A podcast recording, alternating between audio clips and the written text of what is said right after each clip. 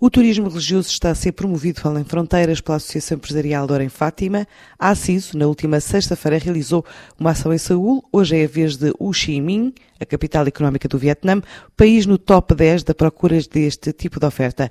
A ideia é dar a conhecer destinos portugueses como Fátima aos operadores e agentes turísticos revela Alexandre Marto, vice-presidente da Associação. O Vietnã tem apresentado crescimentos económicos muito fortes, o que faz com que pela primeira vez muitos possam viajar.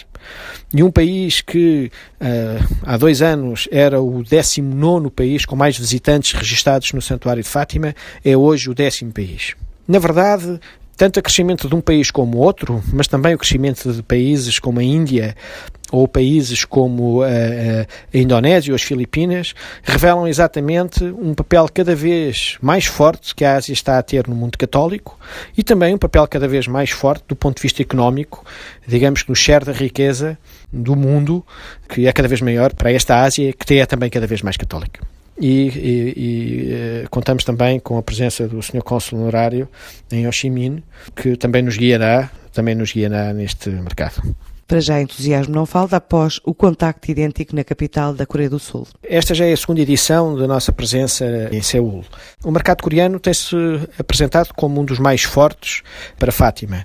Representa hoje 60 mil noites e faz da Coreia um dos mercados mais importantes para Fátima, sistematicamente no top 5. No top 5 dos mercados internacionais, que são de resto os mercados mais importantes para a cidade, porque uh, cerca de 70% das dormidas, um pouco mais aliás, são de uh, países uh, que não Portugal.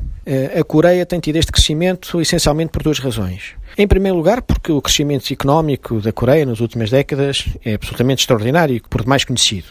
O número de coreanos que viajavam em 1990 era inferior a 2 milhões, hoje serão 30 milhões as viagens registadas, o que representa um crescimento exponencial extraordinário. Também o número de católicos tem crescido de forma exponencial na Coreia e hoje são mais de 15%. Estes católicos crescem por conversão, ou seja, vamos chamar serão novos católicos, pessoas que não eram cristãs, que não eram católicas e que hoje abraçam esta fé.